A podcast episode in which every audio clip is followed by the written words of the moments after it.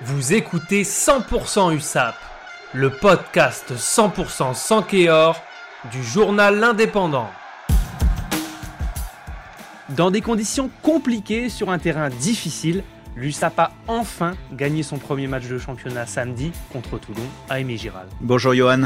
Enfin, effectivement, première victoire de la saison après trois défaites euh, lors des trois premiers matchs. Euh, effectivement, conditions compliquées, sous la pluie, la pluie qui s'est déclenchée assez violemment au départ de la rencontre. Et ça a sans doute été plutôt une bonne chose pour les Catalans puisque ça, ça a empêché les Toulonnais de jouer et Perpignan s'en est bien sorti.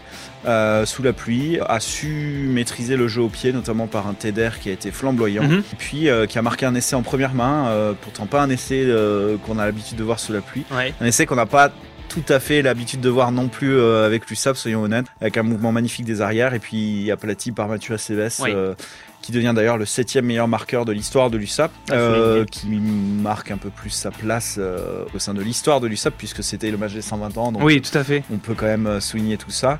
c'est une très bonne chose parce que Bayonne a gagné, donc il fallait surtout pas perdre ce match. Ils mhm. l'ont gagné, 19-13. Vraiment bon match. Ils ont, les Catalans ont su être au niveau. On n'a pas grand chose à leur reprocher. Un tout petit peu de fébrilité en toute fin de match. Ils prennent un essai en fin de match, mais sans conséquence, puisque tout le monde ne prend même pas le bonus. D'accord très belles prestations, notamment de la charnière et mhm. Cochard Teder, qui ont été parfaits euh, dans la maîtrise du jeu. On a Alan Brazo aussi qui faisait sa centième titurisation, qui a été brillant, qui a pris trois ballons en touche.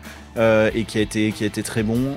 Et les cadres ont été au rendez-vous. Maintenant, place à Castres. Rendez-vous euh, de nouveau Aimé Giral samedi prochain à 17h pour contre Castres. Et c'est un match qu'il faut encore gagner parce que, comme je disais, Bayonne a gagné.